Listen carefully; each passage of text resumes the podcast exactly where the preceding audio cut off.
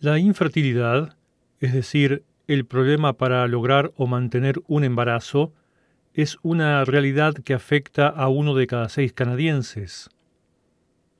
En Canadá existen numerosas clínicas y centros de investigación que facilitan el tratamiento médico, pero este no es accesible a todos los habitantes, ya sea por una cuestión de costos o por no estar disponible en algunas zonas del país, sobre todo cuando se trata de sitios alejados de los grandes centros urbanos.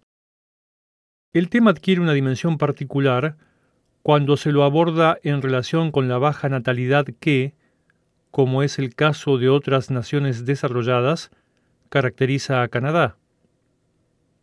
En ese marco, una entidad sin fines de lucro que brinda asistencia, orientación y asesoramiento en cuestiones de infertilidad podría cerrar sus puertas ante la falta de financiamiento.